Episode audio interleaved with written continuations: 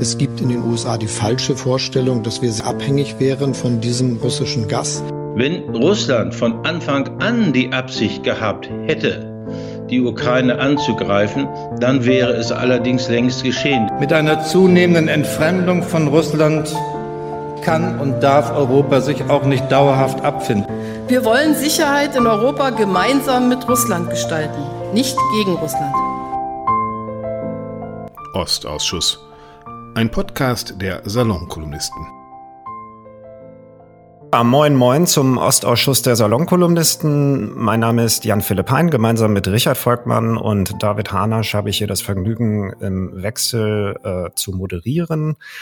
Dies ist unsere vierte Ausgabe. Ähm, wir wollen uns natürlich intensiv mit der Ukraine beschäftigen. Das ist gewissermaßen die erste Stunde des Grundkurs Ukraine. Uns geht es diesmal um die jüngere Geschichte, um die 90er Jahre, um die Frage, wie und ab wann sich die Ukraine und Russland nach dem Zerfall, Zerfall der Sowjetunion unterschiedlich entwickelt haben. Ähm, wir zeichnen diese Folge am frühen Morgen des 7. Oktober auf und legen gleich mal los. Wir haben heute einen Gast. Äh, bei uns ist, und das freut uns sehr, Alexandra Bienert. Sie ist Menschenrechtsaktivistin aus der Ukraine, Historikerin und lebt in Berlin. Und wir sind sehr, sehr froh, dass Sie da sind. Moin, moin. Guten Morgen. Und wie üblich unsere Expertinnen und Experten. Da wären Dr. Franziska Davis von der LMU in München, Historikerin. Moin. Guten Morgen. In Hamburg ist Gabriele Wojdelko. Sie ist auch Historikerin. Sie ist bei der Körber Stiftung dort zuständig für Osteuropa. Ich begrüße Sie. Guten Morgen. In Berlin-Kreuzberg sitzt Jan-Klaas Behrens, wieder ein Historiker und äh, an der Viadrina-Universität in Frankfurt an der Oder. Guten Morgen. Guten Morgen. Und in Chisinau begrüßen wir Gustav Gressel, der äh, die vergangenen Tage auch in der Ukraine verbracht hat. Äh, er ist äh, Militärexperte und am European Council on Foreign Relations. Guten Morgen. Guten Morgen. Ja, Frau Bienert, ähm, ich würde Sie gerne wirklich erstmal ganz allgemein fragen, was dieses laufende Jahr 2022 mit Ihnen gemacht hat bisher. Ja, das ist ähm, das schwierigste Jahr gewesen, würde ich sagen, für, für, ja, für uns alle, für mich auch persönlich, äh, die aus der Ukraine kommen. Es war auch ein sehr schreckliches Jahr. Äh, wir sind äh, ja sprachlos, immer noch sprachlos. Und ähm, wir haben uns aber auch vereint. Und ich denke, aber dass wir alle, also ich schließe das erstmal auf mich, noch gar keinen Raum hatten für eine Reflexion äh, desjenigen, was mit uns passiert und gleichzeitig erfahren wir auch sehr viel über uns. Es ist äh, ständig alles im Wandel und es passiert äh, vieles gleichzeitig. Was meinen Sie mit, Sie erfahren viel über sich? Ja, wir erfahren, also es, es, es ist beides. Es ist sowohl äh, im Privaten, in der Familie, da zu uns jetzt nach Berlin. Also ich bin, ich lebe in Berlin äh, Familien gekommen sind. Äh, zu mir ist meine Mutter gekommen, aber äh, zu uns nach Berlin sind, glaube ich, also fast bei jedem ist die Familie gekommen. Und äh, sie verstehen, was das bedeutet, wenn eine Familie plötzlich auf einem auf dem engsten Raum lebt. Äh, da mh, ja, ich bin 39 und ich habe mir eigentlich alles andere gewünscht, als mit meiner Mutter in einer Einraumwohnung äh, plötzlich zu leben und mit meinen, äh, mit jetzt beiden Katzen. Äh, das heißt, es finden Auseinandersetzungen statt. Es sind äh, Familien, ähm, Themen, die bislang vielleicht äh, äh, nicht ans Licht gekommen sind, da. Und aber man, man wird auch viel näher.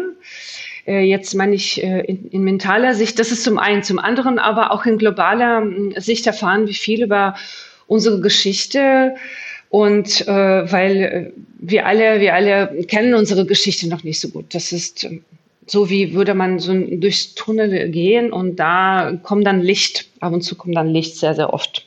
Sie hätten sich sicherlich auch lieber ganz andere Umstände gehabt, unter denen sie nicht nur anfangen, diese Geschichte wahrzunehmen, sondern unter denen ihr Land ins, ins internationale Bewusstsein rückt.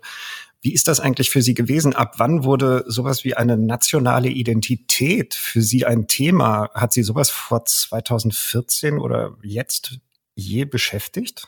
Äh, es wurde für mich ein Thema, als ich nach Berlin gezogen bin, 2005. Äh, davor äh, war ich, äh, also ich war ein ganz normaler Mensch. Ich bin eine russischsprachige Ukrainerin. Ich komme aus Tschernowitz. In unserer Umgebung waren äh, unterschiedlichste Menschen. Äh, meine Familie hatte auch jüdische Freunde. Also es, es war aber äh, nie ein Thema. Und ähm, 2004 war ich auf dem Maidan, aber es war auch noch nicht so ganz äh, mit dem Nationalbewusstsein verbunden. Es war nur klar, da passiert was Unfaires und man muss dagegen protestieren. Aber 2005, als ich in Berlin ankam und plötzlich alle um mich herum äh, äh, sagten, ah ja, das sind ja alles Russen, beziehungsweise als wir dann ähm, ja äh, nach ähm, also in die Ukraine gefahren sind. Man steht an der polnisch-ukrainischen Grenze und äh, da fragt mich jemand, ist das schon Russland Richtung Ukraine zeigend? Und ich soll dann erklären, für mich ganz normale Dinge. Nee, das ist ein, da ist erstmal ein Land namens Ukraine. Da kommt, ja, da, da kommt etwas wie, okay, äh, das ist für alle wohl nicht selbstverständlich, dass wir unabhängig sind und man muss etwas damit machen und auch äh, sowohl intern als auch nach außen ist wahrnehmen und aber auch äh, äh, für alle auch wahrhaben. Ja. Wie ist das bei jemandem, Frau Wadelko, der sich mit Osteuropa schon lange professionell beschäftigt? Musste sich auch bei Ihnen die Ukraine in, in der Wahrnehmung von Russland emanzipieren? Bei mir persönlich glaube ich nicht, äh, glaube ich mit Sicherheit sagen zu können nicht, aber äh, ähm, das, was Frau Bienert sagt, trifft schon auf eine große, auf einen großen Teil der, des allgemeinen Bewusstseins in Deutschland zu. Das würde ich schon sagen. Also wir haben ganz lange Zeit die Ukraine nur unter diesem Rubrum postsowjetisch betrachtet. Und postsowjetisch meint eben, dass es, dass wir die Ukraine vor allen Dingen mit dem russischen imperialen Blick angeguckt haben. Also es war immer das Anhängsel, es war lange Zeit das Anhängsel der Sowjetunion und äh, die Wahrnehmung, dass es sich um einen eigenständigen, unabhängigen Staat handelt, der ganz bewusst seinen eigenen Weg gehen will, das hat sehr, sehr lange gedauert. Und das haben wir ja auch gesehen beim, äh, bei, beim bei der Invasion jetzt äh, im Februar 22, dass eben bei vielen Deutschen wenn überhaupt, die Ukraine erst da auf der mentalen Landkarte das erste Mal richtig aufgetaucht ist.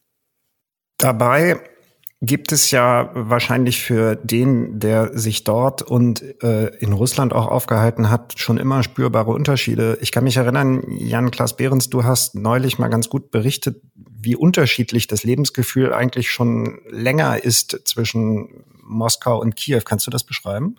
Ja, in den letzten Jahren, denke ich, ist das etwas, was mir dann sehr aufgefallen ist, weil ich eigentlich ähm, jedem Jahr mal in Moskau war für ein paar Tage und in, dann in Kiew. Und in Moskau hatte ich immer so das Gefühl, also jetzt nach 2014, insbesondere 2013, 2014, dass ich ganz froh war, wenn ich wieder im Flieger saß nach ähm, Berlin. Und in Kiew hatte ich immer so das Gefühl, eigentlich müsste jetzt noch zwei, drei Tage länger da bleiben und äh, dich ins Café setzen. Und leider hast du keine Zeit, jetzt hier noch ein bisschen weiter die Stadt zu ähm, erkunden. Weil mich Kiew dann auch sehr erinnert hat an das Berlin so der 90er Jahre, viele junge Leute, Cafés, Anything Goes, so eigentlich eine, eine ganz äh, tolle Aufbruchsatmosphäre, trotz des Krieges, der ja schon seit 2014 äh, lief, ähm, das sollen wir ja auch nicht vergessen. Muss allerdings auch sagen, um das ein bisschen einzuschränken, dass als ich das erste Mal in Kiew war, ich kann nicht mehr genau sagen, wann das war, ich glaube es war 94 oder 95, dass ich da nicht so beeindruckt war. Es war ja die Ukraine noch ähm, ärmer eigentlich als Russland, noch mehr von dieser Transformation betroffen. Das Leben war ziemlich hart. Ähm, es gab eben so, so Strom- und Wasserabschaltungen und solche Geschichten auch dann manchmal, wenn ich äh, da war. Und es sprachen die meisten Leute, zumindest in Kiew, auch noch Russisch. Und ich dachte so, na, es ist ein bisschen wie in Russland, bloß südlicher oder so. Ähm, so, dass man sehen muss, sozusagen, dass es natürlich auch ein Prozess ist, der über diese 30 Jahre große Veränderungen gebracht hat. Immer wieder mit diesen starken Zäsuren, denke ich auch durch die, durch die verschiedenen Revolutionen von 2004 und ähm, 2014. Und man muss, glaube ich, schon genau hingucken, um dann zu erkennen, wo ist die Ukraine sozusagen einen anderen Weg gegangen als Russland. Und ich glaube letztendlich, dass Worauf das als Historiker für mich hinausläuft, ist eben auch schon dieser Unterschied äh, zwischen dem imperialen Weg, den Russland letztendlich beibehalten hat, und dem Nation Building, was dann in der Ukraine stattgefunden hat. Das heißt, dass man sich eher auf die, die inneren Angelegenheiten des Landes konzentriert, darauf sozusagen auch das, das Leben der eigenen Bürgerinnen und Bürger äh, sukzessive zu verbessern. Das ist sicherlich in der Ukraine in den ersten Jahren auch nicht so äh, hundertprozentig gelungen, aber es ist einfach ein ganz grundsätzlich unterschiedlicher Blick natürlich auf die Welt, der in der Ukraine dann eben auch zu diesem Blick nach Europa geführt hat. Franziska Davis, das, was Jan-Klaas Behrens da beschrieben hat, ähm, ist ja ein Ablauf einer Geschichte. Was ich mich frage, ist, wie abhängig ist so ein Lauf der Geschichte von einzelnen Figuren? Oder anders gefragt, wären ein Jelzin und sein Zögling, dessen Namen wir bislang noch nicht erwähnt haben, wie schön, der gerade den Kontinent in Brand setzt, in der Ukraine so möglich gewesen und wäre dann dieselbe Katastrophe passiert? Oder ist irgendetwas vorhanden, dass das Land aus sich selbst heraus dagegen wappnet? Ich glaube, ähm, dass wäre in der Ukraine schwieriger, schwieriger gewesen. Äh, und dafür gibt es viele Ursachen, über die wir in, im Laufe ähm, der, der, des Podcasts sicher auch noch sprechen werden. Äh, also eine, ein, eine Ursache ist, dass es in, ähm, in der Ukraine das, was immer als ihre große Schwäche gesehen wird, die regionale Vielfalt, äh, die ähm, die Kämpfe auch zwischen unterschiedlichen Politikoligarchen, es sind ja oft, oder gerade in, der, in den 90er und eigentlich auch bis äh, in die jüngste Gegenwart mit einigen Ausnahmen ja eben oft Politiker und Oligarchen äh, gewesen, äh, dass das auch eine Stärke ironischerweise gewesen ist oder zumindest vielleicht Stärke ist vielleicht zu viel gesagt, aber zumindest etwas, das verhindert hat, dass sich eine zentrale Figur äh, durchsetzen konnte und sozusagen alle anderen ähm, unterordnen konnte, was ja Putin äh, erfolgreich äh, gemacht hat. Äh, sobald er angetreten ist, 1999, ist dieser Prozess äh, losgegangen. Das ist sicher ein ganz zentraler Unterschied, aber dann auch, äh, ich glaube, da werden wir auch noch im Laufe dieser Sendung drüber sprechen, dass sich äh, in der Ukraine eine Zivilgesellschaft, äh, eine stärkere Zivilgesellschaft herausgebildet hat aus unterschiedlichen Gründen,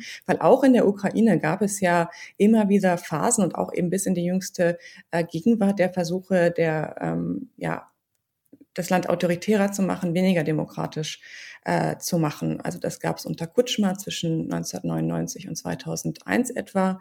Das gab es dann wieder unter Janukowitsch, äh, als er 2010 gewählt wurde. Und jedes und es gab natürlich die ähm, Wahlmanipulationen, die dann 2004 zur Orangen Revolution geführt haben. Und jedes Mal, also vor allem natürlich 2004 und dann 2013, 14, gab es Widerstand und letztlich auch er erfolgreichen Wider Widerstand, auch wenn nicht der Preis des Widerstands gerade 2013, 2014 sehr hoch gewesen ist. Und dann natürlich sozusagen die, die Neuerfindung äh, des Landes nach 1991. Das hat, darauf hat Jan eigentlich schon verwiesen. Also, dass die äh, Ukraine sich eine andere Geschichte von sich selbst erzählen konnte als Russland. Also diese ähm, eine Geschichte von Freiheit, von äh, Unabhängigkeit. Und bei Russland ist es ja immer noch so, dass es sich äh, in einer postimperialen Krise befindet und eben die Antwort jetzt äh, von Putin und seinen äh, Leuten ist eine Reimperialisierung eigentlich des Raums und eine Reimperialisierung der Rolle Russlands. Äh, und das ist sicher auch noch ein wichtiger Unterschied. Reden wir über diese Reimperialisierung äh, mit Gustav Gressel, der nämlich äh, die vergangenen Tage in der Ukraine verbracht hat. Gustav, du bist jetzt gerade in Chisinau, der äh, Hauptstadt Moldaus. Ähm, was kannst du berichten aus der Ukraine, aber auch aus Moldau? Ja, also ich war in Odessa, ich war sozusagen im, im, im Südwesten. Ähm, wir sind auch nicht sehr nah an die Front gegangen. Das heißt, äh, dort in also in den Teilen der Ukraine, die vom Krieg jetzt nicht direkt betroffen sind, sondern nur indirekt und in der Nacht Luftangriffe abkriegen, ähm, ist das Alltagsleben, kann man so als, Hybriden, als hybrides Leben fast bezeichnen. Ja, das ist also eine total normale Stadt. Odessa ist eine, eine, eine, erstens eine wunderschöne Stadt, zweitens eine wunderbar lebendige Stadt. Ähm, äh, die, die Bars, die Cafés äh, sind offen, die Leute gehen raus, äh, genießen es, es ist wunderschönes äh, Spätherbstwetter, äh, genießen das und sozusagen dann kommt die Sirene und ähm, äh, die Leute nehmen das zwar gelassen, aber ernst. Und es weiß natürlich auch niemand. Also auch wenn man mit den Leuten jetzt redet, was bedeutet die russische Mobilisierung für euch, was sozusagen, ähm, wie, wie schätzt ihr die Perspektiven des Krieges ein? Es ist natürlich jedem jetzt bewusst, dass dieser Krieg deutlich länger dauert, als man das noch vor äh, drei, vier Wochen gehofft hat. Und äh, es sind ja auch in der Gesellschaft enorme Opfer. Also es ist keiner, mit dem man redet, hat äh, äh, nicht irgendwelche Opfer in der Familie in diesem Krieg. Äh, sehr viele Leute sind auch äh, aus der Krim geflohen, aus Mariupol geflohen. Ähm, also auch die jetzt in der Verwaltung arbeiten, im Militär dienen. Äh, das heißt auch sehr, sehr persönliche Beziehungen zu den besetzten Gebieten. Und das macht das sozusagen so eine, eine eine, eine sehr ernste Stimmung. Aber nichtsdestotrotz sind die Leute entschlossen. Also es gibt sozusagen keinerlei Anzeichen, dass man müde ist. Man weiß ganz genau, dass sozusagen der Krieg in der einen oder anderen Form nur aufhört, wenn Russland wirklich geschlagen ist. Man will keinen kein Minsk, äh, kein, keinen Halbfrieden, nicht Putin die Chance zu geben, mit chinesischer und nordkoreanischer Hilfe wieder aufzurüsten und das, den ganzen Spaß nochmal zu probieren. Äh, man, man hat auch sozusagen nach den letzten Annexionswellen so nach dem Motto, ähm, äh, ist, ist, ist jeder Quadratzentimeter weiß man auch, dass, dass das nur endet, wenn wirklich jeder Quadratzentimeter wieder zurück äh, ist und befreit ist und man will keine, keine Ausreden und keine, keine, keine anderen Geschichte mehr, mehr hören. Das, das Problem ist natürlich, man weiß, da kommen jetzt ähm, enorm viele Soldaten und äh, Munition ist knapp, ähm, Lenkflugkörper sind knapp. Ähm, also es ist eine schwierige Stimmung. In äh, Moldawien ist man eigentlich ähm, Moldawien ist die Lage anders. Moldawien ist ein Land, das im Vergleich zur Ukraine viel weniger Ressourcen hat, mit dem Ganzen umzugehen. Das, das innenpolitisch auch länger eine schwierigere, unentschiedene Lage hatte als, als etwa die Ukraine. Und es ist sozusagen irgendwie versucht, ähm, mit, mit der Lage umzugehen. Ähm, man hält natürlich den Ukrainern die Daumen. Man weiß, dass man militärisch keine Chance hätte, wenn die Russen durchkämen und wenn sozusagen man russische Kräfte an Transnistrien Anschluss erhalten würden. Da gab es im März, April noch große Befürchtungen oder Februar, März noch große Befürchtungen, dann im April quasi die Erleichterung, dass die Ukrainer das schaffen. Und äh, also äh, wir waren auch gerade im Süden, dass ähm, dadurch, dass er die, äh, dass die Russen mit Marschflugkörpern die Brücken über den Dniester äh, zerstört haben, ist der ganze südliche Grenzverkehr nach Rumänien, der geht nur über moldawisches Gebiet. Ähm, da waren die Moldawier auch enorm flexibel, den Ukrainern quasi einen kleinen Grenzverkehr einzurichten, Passagemöglichkeiten einzurichten. Es werden Ersatzhäfen eingerichtet, weil Seeblockade herrscht äh, mit Rumänien. Es werden Ersatzkorridore geschafft. Ähm, ich fand ähm, also eine äh, die, die beeindruckendste Person äh, in dem Ganzen ist die, die Innenministerin von Moldawien, das ist eine sehr energische Person, äh, die äh, diese die die ganze Krise von von von der dramatischen Flüchtlingskrise angefangen die sich im März, im Februar, März aufgetan hat, wo äh, pro Grenzübergang 16.000 äh, Flüchtlinge am Tag neu ankamen, äh, die, die sozusagen die Bewältigung äh, dieser Krise organisiert hat mit den, mit den wenigen Mitteln, die sie hatte. Ähm, äh, also die haben zum Beispiel, die haben, die haben acht verschiedene Linien eingerichtet durch ganz Moldawien, wo sie den Verkehr steuern, damit an der rumänischen Grenze nicht nochmal ein großer Ballerwatsch ist. Gleichzeitig aber sozusagen ein Zentrum eingerichtet, wo alle äh, alle, alle Informationen zusammenläuft über die Bewegungen und wer sich bewegt, dass wenn man dann sozusagen Schmuggler-Dokumentenfälscher, die das so Piggybagging machen auf, dadurch, dass man im ersten Kreisverkehr die Leute mal reinholen will und jetzt nicht, nicht sozusagen groß Faxen schlagen äh, will nach Kontrolle, dass man die sozusagen an, an späterer Stelle wieder rausholt, dass man gleichzeitig auch durch diese Steuerung ähm, zum Beispiel über, großes Problem hatte man mit übermüdenden Fahrern. Die Leute sind aus, gerade aus dem Osten der Ukraine 10, 14 20 Stunden durchgefahren, äh, Kaffeestationen einrichtet, Essenstationen einrichtet. Also die haben das, ähm, das muss also Moldawien hat wirklich äh, ziemlich wenig Ressourcen, ähm, muss man wirklich äh, sagen, war ziemlich beeindruckend. Du als Militärexperte, ähm, wenn wir mal uns von der konkreten Situation lösen, ähm, immer wieder heißt es ja, dass die Ukraine ganz anders kämpfe als Russland. Stimmt das? Und ähm, gibt es da Wegmarken, ab wann diese beiden Armeen und die Kultur in diesen beiden Armeen entscheidend auseinanderlaufen? Ähm, naja, die größte Wegmarke ist natürlich sozusagen für die Ukraine 2015 eigentlich. Also 2014 war die Armee quasi kaputt nach, äh, nach Janukowitschs Zeit, der auch versucht hat, sie wirklich kaputt zu machen. Ähm, äh, hat man dann sozusagen 2014, 2015 eigentlich äh, Niederlagen gegen die russische Armee einkassiert und wirklich gesehen, ähm, mit, mit unserem System der Offiziersausbildung, des Trainings und so weiter äh, geht das nicht weiter. Wir müssen uns internationale Hilfe suchen, müssen das Ganze reformieren. Wir müssen jetzt wirklich einen ganzen Haufen Generäle einfach in die Pension schicken und mit den jüngeren Leuten äh, weitermachen. Aber sozusagen die jüngeren Leute kamen auch nicht von ungefähr, sondern das hat, äh, hat schon alles Vorgeschichten, die, die verliefen in Wellen. Ähm, das war jetzt nicht so der große Trendschnitt. Äh, sondern das Erste, was meiner Ansicht nach selbst in der frühen Zeit der Ukraine so ein bisschen der Unterschied war zu Russland, ist, dass die Sicherheitskräfte und vor allen Dingen das Militär äh, eigentlich nie so eine so ein wirkliches Subkultur oder so eine Subgesellschaft gebildet hat, sondern die war immer auch mit all ihren Schwächen und Chaotismen und, und ähm, Korruption und äh, Unfug, den es äh, gegeben hat, war aber das immer ein bisschen ein Spiegel der Gesellschaft und blieb immer ein Spiegel der Gesellschaft und war nicht so eine eigene Gesellschaft in sich selbst, wie es in, wie es in Russland das herausgespielt hat.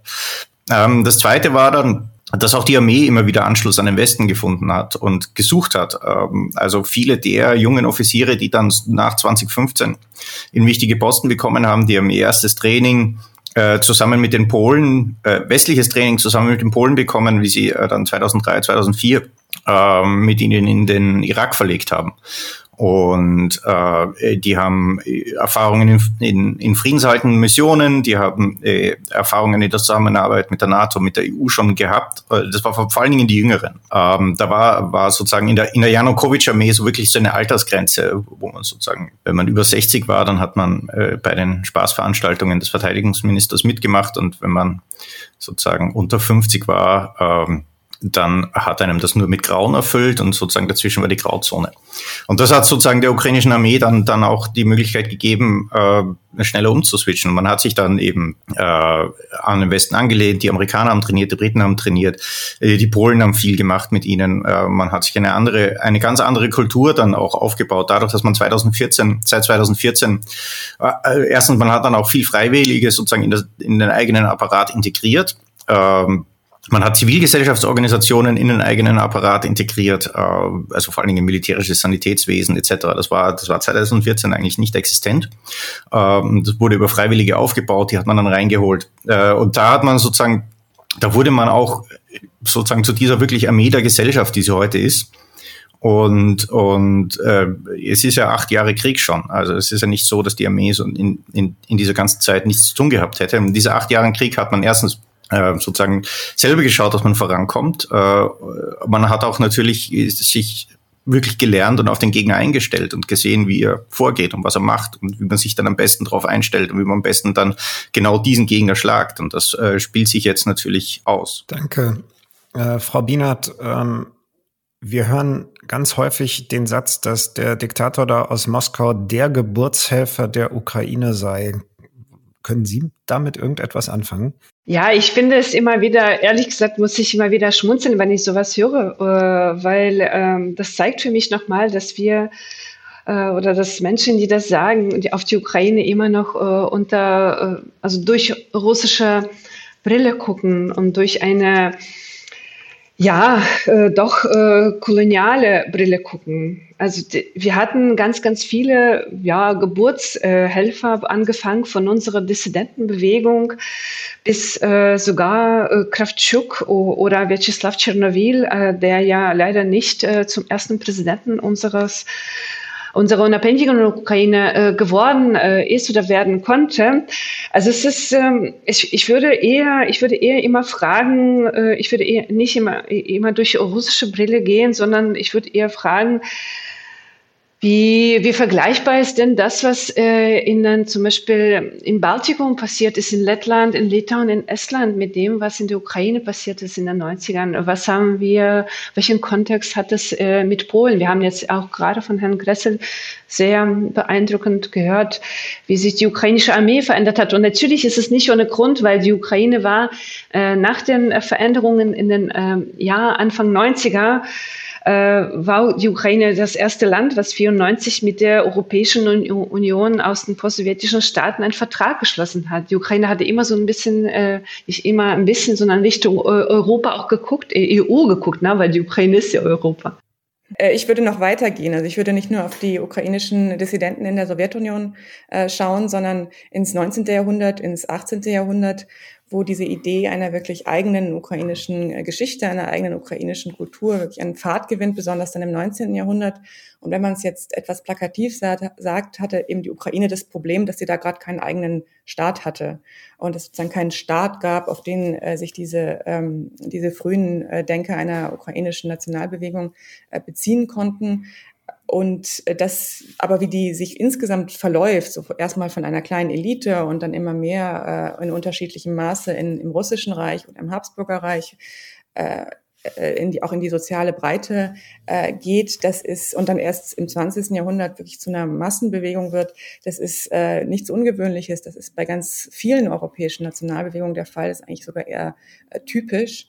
Äh, und äh, was eben auch noch hinzukommt zu dieser russischen Brille, ist das wirklich ganz vielen, und ich bin immer wieder selbst überrascht, wenn ich das merke, äh, nicht klar ist, äh, dass die Westukraine erst äh, seit 1945 überhaupt Teil der Sowjetunion ist äh, und dass sie äh, lange Zeit äh, entweder unter, also zu Polen-Litauen gehörte, dann zum ähm, Habsburgerreich, dann zur äh, Zweiten Polnischen Republik. Und die Leute sind regelmäßig überrascht, wenn man ihnen das äh, erzählt, dass das wirklich nur wenige Jahrzehnte äh, sowjetischer Herrschaft eigentlich waren, äh, gegen die es auch äh, massiven Widerstand, am Anfang auch bewaffneten Widerstand, der viele Jahre ging, äh, gegeben hat. Also diese russische Brille äh, ist, ist enorm äh, schwierig abzusetzen.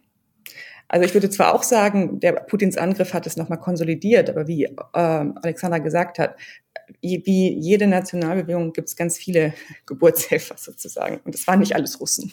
Ist das, Frau Wojdelko, der Grund dafür, dass es der Autoritarismus in der Ukraine schwerer hat? Oder ich würde es gerne anders fragen, zugespitzt fragen, hat es das eigentlich schon mal gegeben, dass eine gerade mal so eben in den Kinderschuhen steckende oder sich jetzt im Moment konsolidierende Demokratie nicht nur sich selbst verteidigt, sondern ja, den Rest Europas gegen eine Diktatur gerade verteidigt. Es, es gibt es so eine historische Konstellation irgendwann? Gab es das schon mal irgendwann?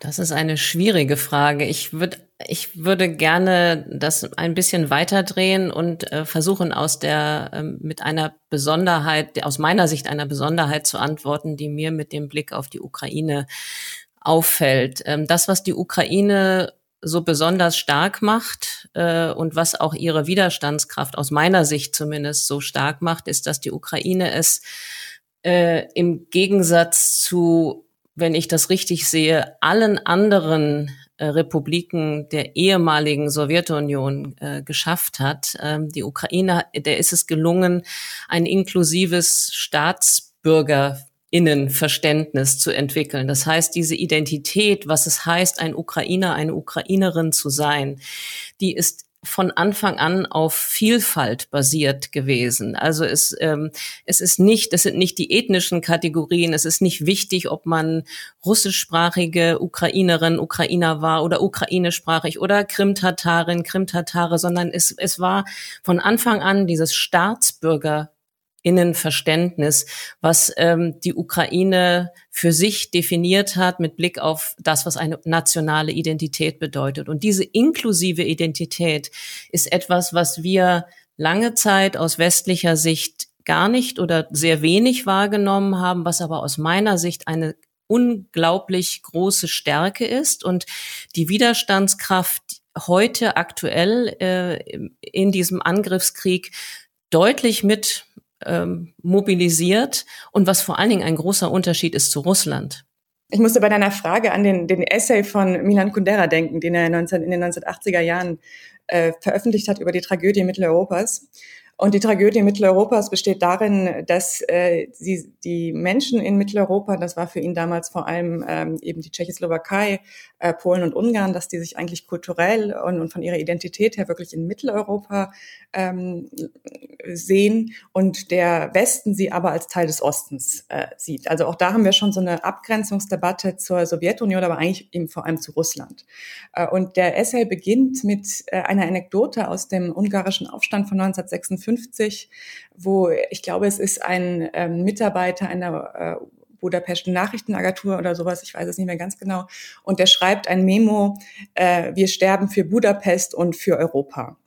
Also das heißt, dieses, äh, dieses äh, Gefühl, äh, dass, dass diese, ähm, dieser Widerstand gegen sowjetischen, schrägstrich russischen Autoritarismus äh, auch ein äh, Widerstand für Europa ist, das ist, glaube ich, äh, schon etwas, was seine Vorläufer hat. Und man sieht ganz viel, finde ich, wiederholt von dem, äh, so intellektuell wiederholt äh, von dem, was ähm, tschechoslowakische, tschechische, slowakische, äh, ungarische und polnische Intellektuelle in den 1980ern äh, bewegt hat. Also eben zu sagen, nein, Leute, wir sind nicht äh, der Osten. Wir, wir, sind, wir gehören zu euch. Ihr seht es nur nicht.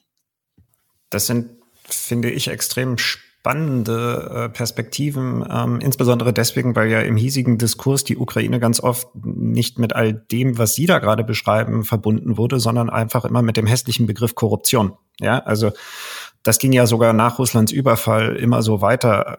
So ein bisschen wirkte das auf mich so, als wenn die Leute denken, dass, dass die russische Armee gewissermaßen der bewaffnete Arm von Transparency International sei. Ja, also das, das, das wurde ja derart grotesk gedreht.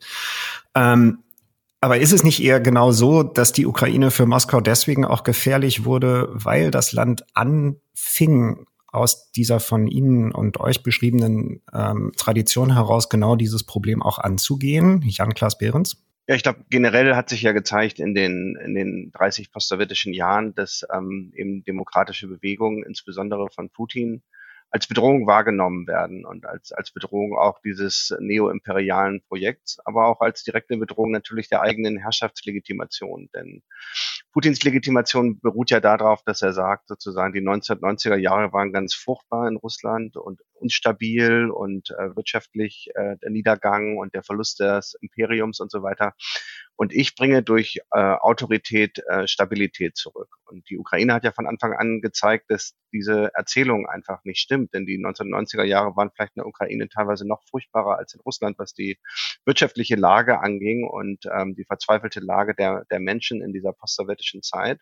Aber die Ukraine ist dabei stets ähm, demokratisch geblieben und es zeigt, dass man eben nicht diesen Autoritarismus braucht, um sozusagen aus dieser postkommunistischen Krise hinauszukommen. Und das ist, glaube ich, gewisserweise das Bedrohliche ähm, für Moskau, da durch die Entwicklung in Kiew ihr immer so eine Art Spiegel vorgehalten wird. Das ist nicht das ist der, die andere Möglichkeit, ähm, aus dem postsowjetischen Sumpf hinauszukommen, die eben nicht autoritär ist, die nicht über Repression läuft, die nicht über Neoimperialismus läuft, sondern die, das ist ja hier schon auch gesagt worden von den Kolleginnen und Kollegen, ähm, in den Aufbau einer Bürgergesellschaft und einer liberalen Demokratie äh, mündet. Und äh, das ist selbstverständlich für Russland eine große Bedrohung.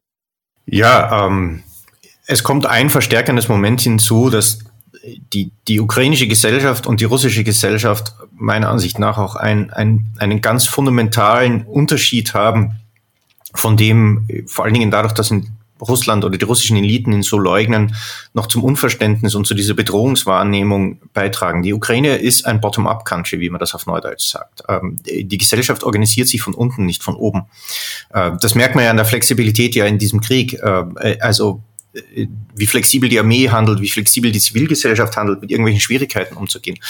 Und, und die russische Gesellschaft ist und war eine, eine, eine Top-Down-Gesellschaft. Man wartet da, darauf, was der Staat sagt, was die Regierung sagt, was die Befehlslage ist. Äh, und wenn die Befehlslage unklar ist oder nicht genau ist oder nicht da ist, dann äh, dreht man Däumchen und äh, macht mal gar nichts. Und äh, deshalb war auch äh, sozusagen die ganze, die ganze Interpretation, die war der, der Vorgänge in der Ukraine vom, vom ersten Maidan angefangen zum zweiten Maidan, die war jetzt natürlich nicht nur beim, beim zynischen Machtapparat, die seine, der die eigenen äh, imperialen Interessen hier natürlich hervorgekramt hat, äh, unverständlich. Die waren auch bei vielen Russen, die, denen ich jetzt dieses imperiale Interesse nicht primär in die Schuhe schieben will, einfach unverständlich weil die nicht verstehen, wie so eine Gesellschaft tickt.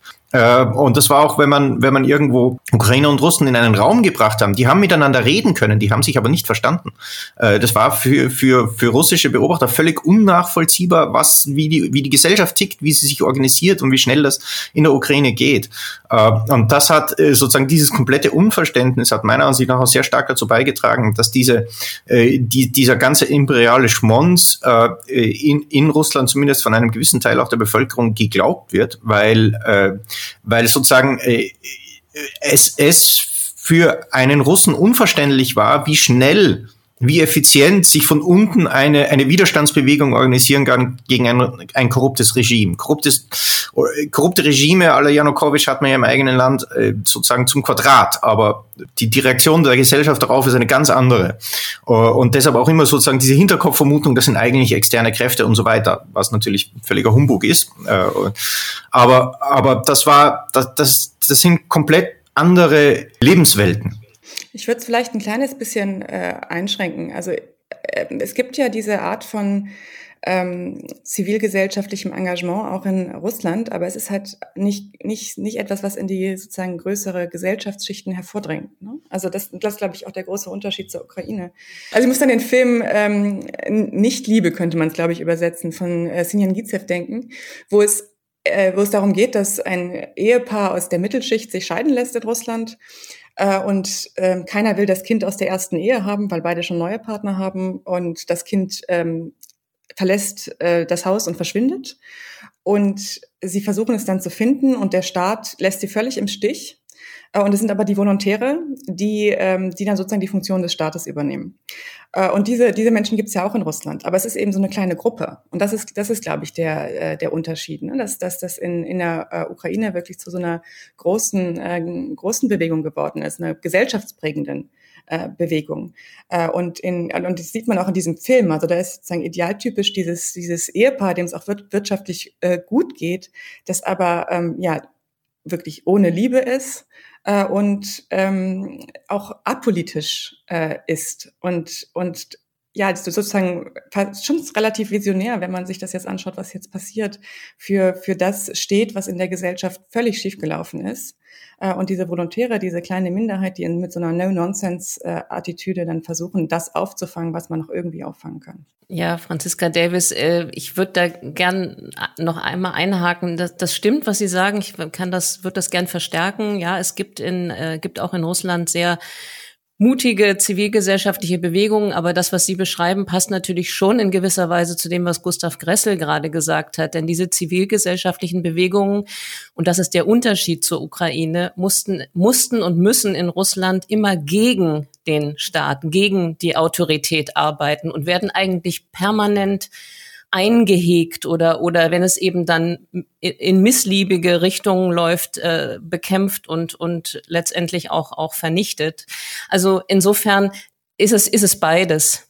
Ja, wie wir sehen, kommt das alles so ein bisschen aus allen Richtungen und schließt sich doch äh, so zu einem Fluss zusammen. Das kommt zum einen aus der Richtung der Zivilgesellschaft.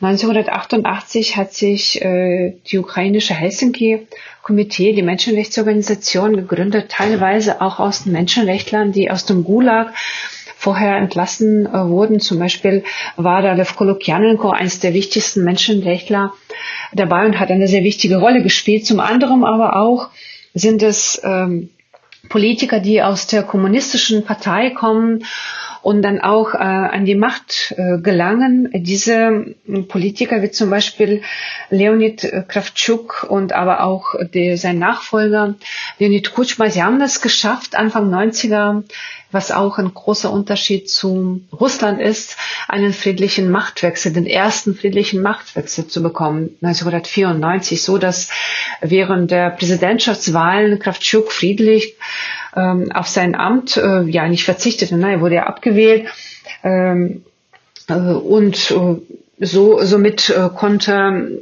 konnte es ein kleines bisschen zu diesem Demokratisierungsprozess doch beigetragen werden und die zweite Geschichte ist natürlich die, der bereits erwähnte Vertrag, der 1994 äh, mit der Europäischen Union geschlossen wurde. Also obwohl diese Menschen aus dieser alten Kaderschmiede, kommunistischen Kaderschmiede kamen und obwohl wir sehr, sehr viele Fragen, vor allem auch äh, wir natürlich als Menschenrechtler an sie haben, aber sie haben wichtige Entscheidungen getroffen, die doch äh, am Ende sich als diejenigen erwiesen haben, die die Ukraine, äh, obwohl sie das vielleicht auch gar nicht wollten, nicht immer wollten, in die europäische Richtung geführt haben. Ja, und Sie sind ja auch die einzigen, also es ist ja auch das ein, ich glaube, das ist das einzige Land im, in, der, in der Sowjetunion, die Ukraine, wo äh, schon im August 1991, als die Ukraine ihre Unabhängigkeit erklärt, dass eine Allianz ist zwischen den dissidentischen Kräften und den Kommunisten. Ja, in der Tat hatten wir ja Leonid Kravchuk, äh, eine Person, äh, die mit beiden Lagern, äh, sogenannten Lagern reden konnte Leonid Kravchuk kam aus äh, Wolinien und die, ja, äh, diese Person ist mm, im, im Zuge von 1990 eigentlich zu einer der äh, ja einflussreichsten Person äh, in der Ukraine geworden. Er kam schon aus der alten kommunistischen Partei, konnte aber mit beiden Lagern reden und zum Beispiel am 2. Oktober 1990 während des allerersten Maidans, äh, der sogenannte Maidan auf dem Granit, als Studenten in Kiew protestiert haben, war das auch Kravtschuk, der äh, unter anderem äh, beschlossen hat, nein, die werden jetzt äh, nicht äh, weggefegt von der Polizei von diesem Hauptplatz.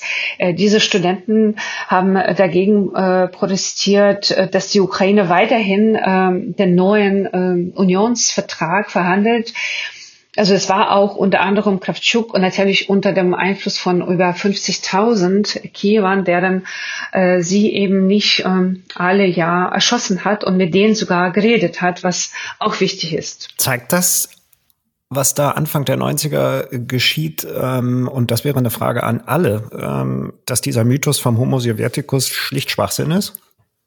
Nein, das glaube ich nicht. Also sozusagen, ich glaube, die Prägung durch die Sowjetunion, die hat man schon auch in den 1990er Jahren der Ukraine noch äh, sehr, sehr stark. Wir hatten jetzt neulich ein Seminar, wo jemand auf YouTube äh, nochmal Filme gezeigt hat aus der Perestroika-Zeit aus der Ukraine und ähm, äh, aus ukrainischen Dörfern. Und es war schon sehr bedrückend, auch diese Armut zu sehen, die Perspektivlosigkeit der Menschen. Die Filme waren, glaube ich, so von 87, 88. Ähm, und was man da gesehen hat, waren schon äh, Verkörperung auch des Homo Sovieticus. Das Interessante ist, äh, dass man ihn anscheinend abstreifen kann dann doch, äh, diesen, diesen Mantel des Homo Sovieticus äh, mehr oder weniger schnell, aber immer unter großen Schmerzen, glaube ich. Denn auch die Ukraine nicht, ist ja keinen einfachen Weg gegangen, sondern den Weg über diese Revolution, ähm, über auch die, die Armut. Es musste ein Preis dafür bezahlt werden, für diese sowjetischen Dekaden, die man, die man hinter sich hatte. Und es war auch das soll man auch nicht vergessen, in den 90er und 2000er Jahren in vielerlei Hinsicht noch eine recht deformierte äh, Gesellschaft, wo sich nicht alle Menschen auf diese ähm, zivilen Werte verständigen konnten, sondern das ist sozusagen, glaube ich, eine gewisse Prozesshaftigkeit.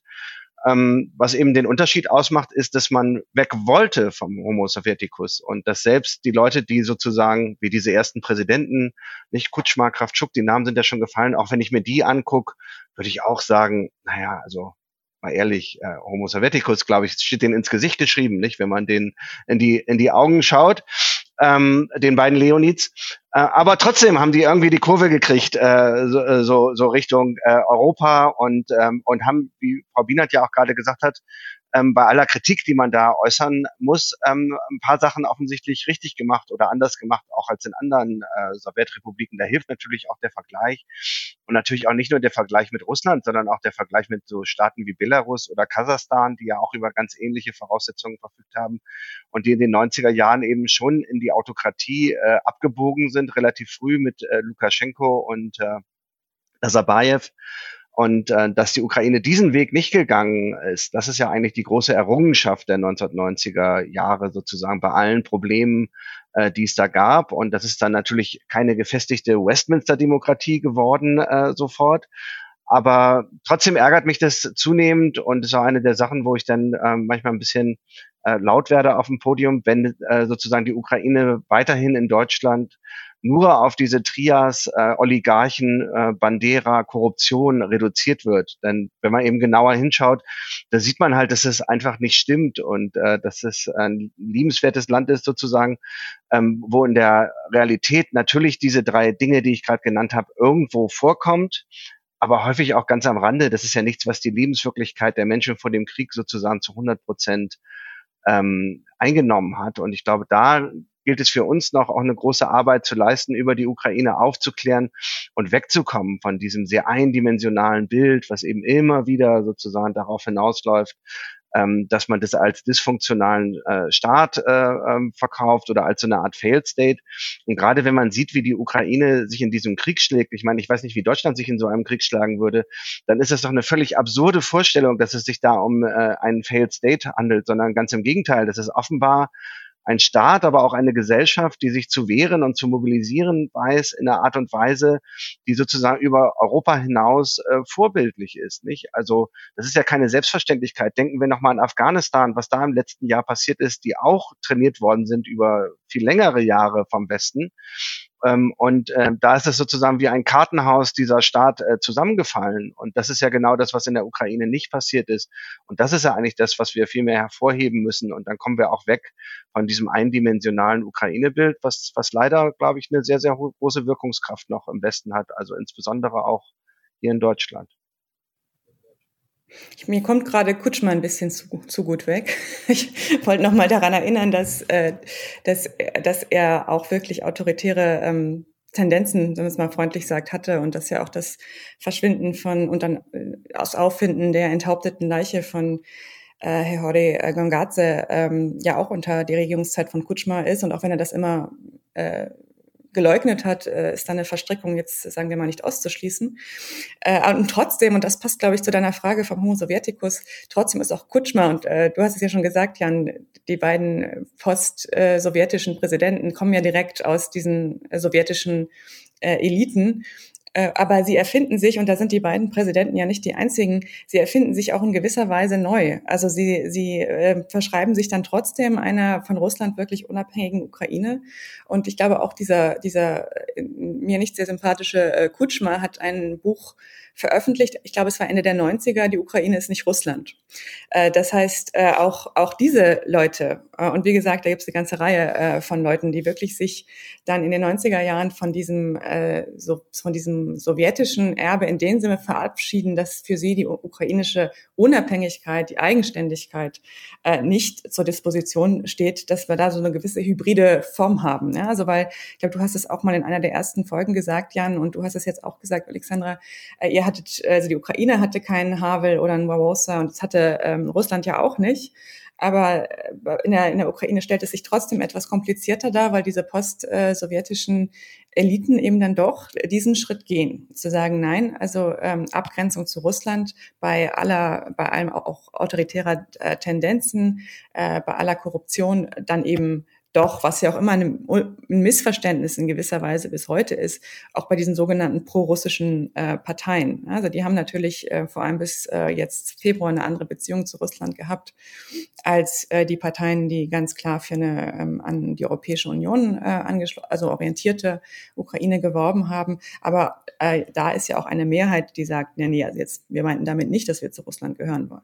Ich glaube, wir müssen kurz über diesen Mord sprechen. Das werden unsere Hörerinnen und Hörer wahrscheinlich nicht alle präsent haben. Georgi Gongadze war ein ukrainischer oppositioneller Journalist und äh, hat äh, eines der wichtigsten Medien in der Ukraine gegründet, äh, Ukrainska Pravda, ukrainische Wahrheit. Er hat äh, dieses Medium im April 2000 gegründet. Das Medium hat unter anderem auch um, Materialien, kritische Materialien über Leonid Kutschma publiziert, über den damaligen Präsidenten und äh, bereits im September 2000 wurde Georgi Gongadze entführt und er wurde danach enthauptet, äh, tot gefunden. Äh, dieser Fall gilt als eines der wichtigsten und äh, ja, größten kriminalen äh, Fälle in der gegenwärtigen Ukraine, weil äh, dies ja auch direkt mit Leonid Kutschma zu tun hatte.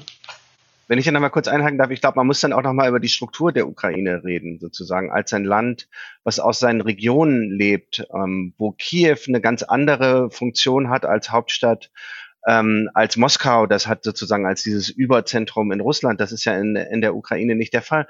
Ähm, in vielerlei Hinsicht übrigens, glaube ich, ist die Ukraine da gar nicht so unterschiedlich von, von Deutschland, sozusagen. Ein, ein Land, was ähm, aus seiner Pluralität äh, lebt, daraus, dass es sozusagen ähm, äh, regional sehr, sehr unterschiedlich aufgestellt hat, unterschiedliche Identitäten kennt. Und das Absurde ist ja, dass gerade aus deutscher Perspektive das lange dann als Schwäche ausgelegt wurde, dass immer gesagt wurde, Ukraine ist ein gespaltenes Land und die Leute aus dem Westen wollen mit denen aus dem Osten nichts zu tun haben und so weiter und so fort.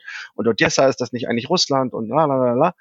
Ähm, und eigentlich sozusagen kann man das ganze Argument aber auch umdrehen und sagen, sozusagen ein Teil dieser Stärke der Ukraine ist eben, dass es eben nicht so ein zentralisiertes Land ist und dass die Dezentralisierung dann nach dem Maidan auch recht erfolgreich noch ähm, wieder vorangetrieben worden ist. Und dass eben die, die Stärke des Landes darin besteht, dass diese Verwurzelung der Menschen in den Regionen ähm, stark ist und dass sie auch ihre Regionen, das war immer stark mein Gefühl, wenn ich auch in der Ukraine gereist bin, tatsächlich voranbringen wollen. Nicht? Während sie in Russland häufig das Gefühl haben, wenn sie in Tula sind oder Varonesch oder so, wenn ich da mit Kolleginnen und Kollegen geredet habe, alles, worauf die gucken, ist, dass sie irgendwann vielleicht einen Job in Moskau kriegen können oder in St. Petersburg. Aber bloß raus, wo man, da wo man ist, weil das sowieso als perspektivlos äh, gilt. Und ich glaube, das ist in der Ukraine ganz anders, weil die Menschen sich identifizieren sozusagen, die Bürgerinnen und Bürger mit diesen äh, Regionen und ähm, diese Regionen sozusagen eben auch ganz stark den Charakter, den pluralen Charakter des Landes prägen. Vielen Dank. Ähm, aus Zeitgründen, äh, Gustav muss gleich sein Hotelzimmer in Moldau räumen, ähm, würde ich dich gerne noch mal fragen zum weiteren Verlauf des Kriegs. Ähm, was liest du aus der Ernennung Kadirovs zum, was ist er geworden, Generaloberst? Hat das irgendeine Bedeutung über diese Personalie hinaus? Nein, das hat für den Krieg jetzt selber keine Bedeutung. Äh, das ist sozusagen ein Akt der Wertschätzung an ihn, weil er ja äh, nicht nur wichtige Truppen und Sturmtruppen geliefert hat für Russland, äh, sondern weil jetzt äh, tschetschenische Truppen äh, zu einem guten Teil ihre alte Rolle aus dem Zweiten Weltkrieg äh, wieder gewinnen, indem sie Disziplinierungstruppen für unbotmäßige oder zurückweichende Truppen darstellen. Also es gibt jetzt wieder diese, diese, ich weiß nicht, was der deutsche Ausdruck dafür ist, äh, Blocktruppen oder ähm, äh, sozusagen die, russischen Einheiten wird befohlen zu stürmen und wer zurückweicht, wird von den eigenen Leuten erschossen. Und die, diese Leute, die sozusagen das Erschießen der eigenen Leute vollziehen, sind ähm, zu einem sehr hohen Anteil tschetschenische Truppen. Ähm, das heißt, Kadyrov und seine Mannen sind jetzt natürlich für die Disziplinierung der Armee und für das Vorantreiben der Armee ähm, wichtig und äh, sozusagen ist hier die, die, Rang, die rangmäßige Aufstockung ähm, Kadyrovs quasi ein, ein Zeichen der, der Wertschätzung, dass das immer gebracht wird. Eine Frage, die, glaube ich, alle hm. interessiert im Moment. Wird Cherson fallen? Äh, die, ich gehe davon aus, dass es mit relativ hoher Wahrscheinlichkeit fällt. Die Frage, die sich für die Ukraine stellt, ist, wie schnell es fällt. Also man sieht, dass die Russen sich um Kherson haben sie relativ stark äh, vorbereitete Stellungen dass sie sich dort nochmal zurückziehen, dass sie Kräfte hinein, sozusagen die, die aus dem Norden nicht mehr halten können, da hinein verlegen und, und es versuchen, die Stadt äh, so lange wie möglich und so bitter wie möglich zu verteidigen. Äh, das Problem der Russ aller russischen Kräfte auf dem, auf dem Nord- bzw. Westufer des Dnepr ist, dass sie eine sehr prekäre Versorgungslage haben, dass sie zum Teil äh, keine Munition mehr haben und keinen Treibstoff. Und äh, das äh, sozusagen hat ja auch diese Durchbrüche jetzt ermöglicht. Die Ukrainer haben jetzt auch ein bisschen mehr Kräfte da hinein verlegt äh, in, in diesen Abschnitt. Äh, die Ukrainer haben äh, haben äh, die Befürchtung, dass äh, die Russen, weil eine Stadt ist immer gut zu verteidigen. Das, das, äh, man, man wird jetzt die erste sozusagen größere Stadt einnehmen, wo man zwar die die Unterstützung der lokalen Bevölkerung hat, aber natürlich die, die Repression auf russischer Seite, die, die steigt auch. Äh, man ist gespannt, sozusagen, wie schnell es geht, ähm, wie, äh, wie hart dieser Verteidigungskampf wird, weil man spürt mit sozusagen mit der russischen Mobilisierung im Nacken, dass man eigentlich schnell auch Kräfte frei machen muss, um, um weiter zu, weiterzukommen. Man hat der ursprüngliche Plan um Kherson war ja dort einfach die, da stehen zum Teil sehr gute russische Einheiten, falsche Mega etc., dass man die einfach dort belässt, äh, niederhält mit so gering wie möglichen Kräften fixiert, damit die nicht raus und nicht rein können ihren Nachschub abschneidet und das bietet dann die Handlungsfreiheit im, im, im Rest des Landes Gegenoffensiven zu machen. Und jetzt hat man das Problem, dass äh, durch diese Mobilisierung, das Aufstocken der Kräfte, die, die, die, die mobilisierten Einheiten, die Russland jetzt rein verlegt, die sind noch nicht trainiert, die sind noch nicht äh, wirklich gefestigt, die sind noch kein Problem. Aber man hat Angst, also erstmal man geht davon aus, dass diese 300.000 Mann totaler Humbug sind. Man geht davon aus, dass Russland mindestens 1,2 Millionen Mann jetzt mobilisieren wird. Äh, 250.000 in etwa kann es gleichzeitig trainieren. Das heißt, es wird mehrere Wellen Wellen geben, in denen russische Kräfte äh, hineinkommen in die Ukraine und dass äh, sozusagen Russland versuchen wird, da äh, wieder ein Kräfteverhältnis zu eigenem Vorteil im sozusagen bis in den Frühjahr hinein herzustellen. Und deshalb will man jetzt diesen Winter nützen, jetzt den Herbst nützen, so weit es wie geht, um so schnell wie möglich, so viel wie möglich an Gelände zu befreien, um dann auch erfolgreich wieder Abwehrkampf leisten zu können. Da ist sozusagen dass das Einnehmen aller äh, des, des gesamten Nordwestufers am Dnepr ist ein ganz wichtiges Ziel, das was auch immer später geschieht und was für was auch immer sich Putin dann äh, für den Krieg im nächsten Jahr vorbereitet und durchziehen will, dass man diese Linie hat, dass man hier starke Verteidigungsstellungen hat. äh, und dass man auch in, Bezug auf die Okkupation, dass man die Kherson als Stadt zurück hat und deshalb versucht man das jetzt schneller zu machen, als man das eigentlich ur ursprünglich geplant hat. Uh, aber, aber es ist sozusagen, es gibt, gibt auf dem Weg dahin sehr viele, sehr viele Ungewissheiten, weil man sozusagen das ähm, Zurückerobern einer, einer Wiederbefreien einer Stadt von dem Größenausmaß gegen, gegen so viele Kräfte auch bis jetzt noch nicht gemacht hat. Weil früher war es immer so, wenn die Ukrainer eine Stadt zurück, äh, also befreit haben, haben sie die auch meistens umgangen. Äh, und äh, und äh, bevor die Kräfte dort eingekesselt wurden, sind sie, sind sie quasi geflohen. Das war ja in, in Itium auch in etwa so und das war in Liman auch so. Und, und jetzt äh, bei Kherson ist es halt so, da geht's dann wirklich ähm, Kopf an Kopf. Vielen Dank. Wir können da leider kaum mehr tun, als die Daumen zu drücken. Ähm wir können ein bisschen mehr tun, wir können den Ukrainern mehr Waffen geben. Ein Problem ist immer noch, äh, dass die Verfügbarkeit von schwerem Material, von gepanzertem Transport, auch die Verfügbarkeit von Munition, insbesondere jetzt äh, Munition für äh, sowjetische Waffen- und Artilleriesysteme, der Nachschub für die 155 Millimeter für die westliche Artillerie äh, reicht äh, besser, geht besser als für die für die sowjetischen Kaliber. In dem sind diese ganze Idee von Ringtäuschen, das bringt nichts mehr. Ja, ähm, äh, westliches Gerät und am besten so viel wie möglich. Ähm, auch, auch Fliegerabwehr. Ich habe also gestern auf Nacht hatten wir iranischen Drohnenbesuch und äh, die Gepard haben hier äh, ihre Wirkung innerhalb von Minuten entfaltet auf diese Dinger. Und äh, das ist also die Ukrainer preisen, äh, auch gerade das Gerät, das aus Deutschland kommt, ähm, sehr hoch und schätzen das sehr wert. Und äh, die Leopard-Debatte wird intensivst verfolgt, weil man natürlich auf diese Geräte, äh, auch auf die Marder, äh, dringendst hofft, weil man weiß, wie gut das Gerät ist und wie man das gut verwenden könnte. Äh, und in dem Sinn möchte ich natürlich auch äh, hier diesen Podcast dazu missbrauchen, schamlos Werbung dafür zu machen, Gerät zu liefern.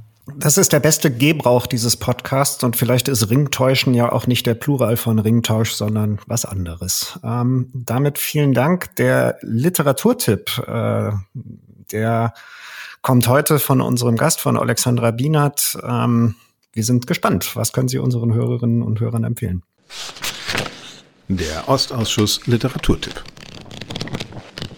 Ich würde gern das Buch, ich habe das sogar mitgebracht, aber leider sind wir ja jetzt nur zu hören, äh, das Buch von Miroslav Skandri äh, empfehlen. Wir haben heute viel über die Entschuldigung, Dekolonisierung unseres Blicks auf die Ukraine gesprochen. Und zwar heißt das Buch auf äh, Englisch Avantgarde Art in Ukraine 1910-1930 Contested Memory bei Miroslav Skandri.